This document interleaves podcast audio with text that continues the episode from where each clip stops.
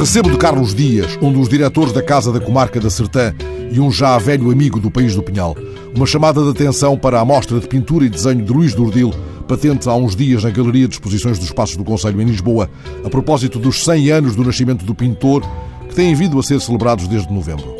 A evocação do pintor e artista gráfico Luís Dordil, na passagem do centenário, foi aliás pretexto para várias iniciativas importantes, entre elas o restauro do grande e magnífico mural do Café Império, que, como me recorda o amigo Carlos Dias, inspirou um conto de Namora. Já agora, meu amigo, procure aquela que é talvez a mais conhecida fotografia de Namora, sentado com um livro aberto pousado sobre os joelhos e fitando a câmara. E repare, por detrás da cabeça do escritor, em plano de destaque, no centro da estante de livros, está um quadro de Luís Dordil.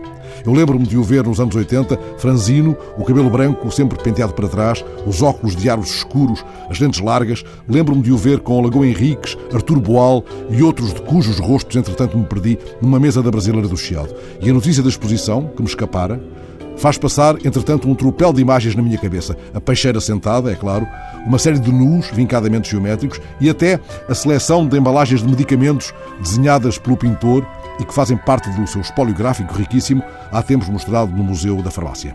Mas o dirigente da Casa da Comarca da Sertã dá-me, entretanto, uma outra razão ponderosa para que eu não perca esta exposição. E essa, essa razão, escapa, como é claro, às brochuras que sempre acompanham os eventos deste tipo, ainda que, ao que sei, o catálogo desta exposição seja um interessante jornal do centenário. O que Carlos Dias me conta, e eu inteiramente desconhecia, é que, por ter casado com uma senhora do país do Pinhal, Dordil foi durante mais de 40 anos passar o verão perto da Sertã, a uma aldeia chamada Isna, banhada pela ribeira com o mesmo nome. Foi isso quando a eletricidade ainda não chegara a esse lugar perdido da beira interior. Carlos Dias arrisca a explicação de que terá sido, porventura, a chegada da eletricidade que afastou Dordil da aldeia da Isna.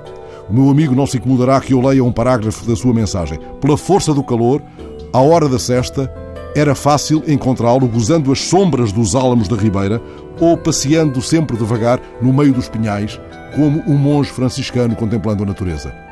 Assim irei, pois, pela força do calor, procurando a sombra dos quadros e dos desenhos do homem que, acabo de o saber, passou tantos verões nas margens da ribeira onde aprendi a nadar.